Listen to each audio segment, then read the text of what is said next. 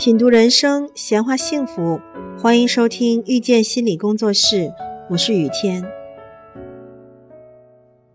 你也可以放下这个梦想，放下你的和谐梦，因为无论你怎么追求，永远的和谐都是无法存在的。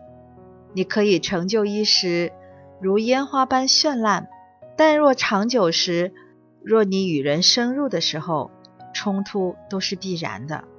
与其去否定冲突，不如思考冲突究竟有哪些好处。通过冲突，人的荷尔蒙被唤醒，激素水平上升。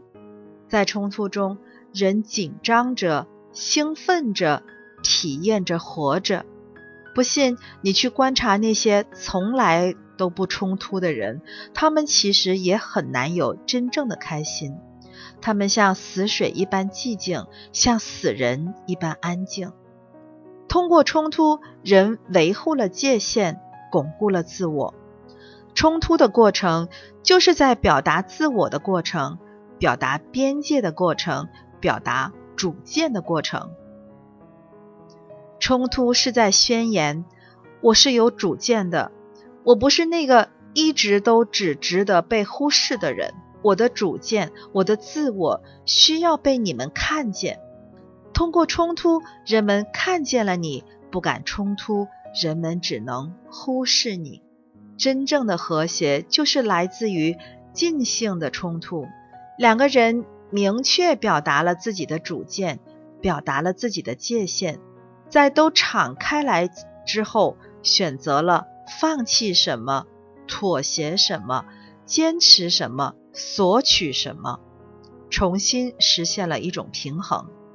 这个时候的和谐才是一种真正的和谐，因为没有隐藏的不满，因为愤怒已经被释放了。彩虹是在风雨之后的，和谐是在冲突之后的。彩虹是短暂的，和谐也是短暂的。风雨是短暂的，冲突也是短暂的。可换个角度说，彩虹又是永恒的，它会在某些时间还会回来，总是会回来。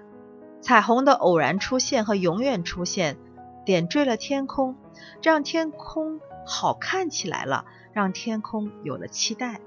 冲突就是这样的一种色彩，所以去拥抱冲突好了，不要害怕。去感受那种荷尔蒙被唤醒的感觉，去拥抱那种紧张感，就像你的很多第一次，这就是色彩。拥抱冲突，从此你的世界活了过来。亲爱的听众朋友，感谢收听遇见心理工作室。如果您喜欢我们，欢迎加 QQ 群八三二四九六三七零。本期音频就到这里。我们下期再会。